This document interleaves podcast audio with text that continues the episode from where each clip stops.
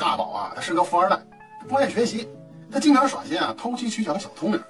这有一次呢，期末考试，这语文试卷啊就发下来了，这有一道成语填空题，叫什么而不废。他知道应该填个“会”字，可是他死活呀想不起来这“会”字怎么写了。哎呀，一筹莫展。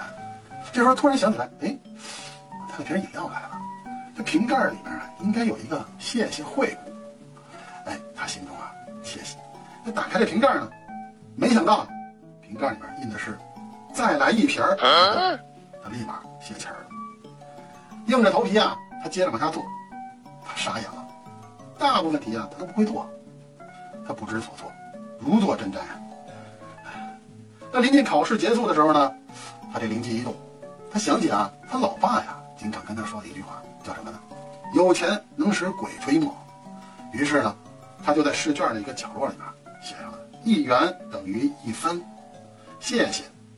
然后呢，从兜里啊掏出来啊一百块钱这么一张纸币，就夹在这个试卷里边。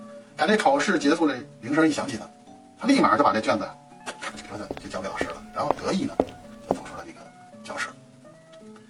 第二天呢，老师公布这考试成绩啊，啊，万万让他没想到的是，不及格。我这考卷一发下来呢，大宝一看这成绩啊，傻眼了，五十九分，还有四十一块钱啊、端端正正的就夹在这考卷中间。哎呦我去！大宝，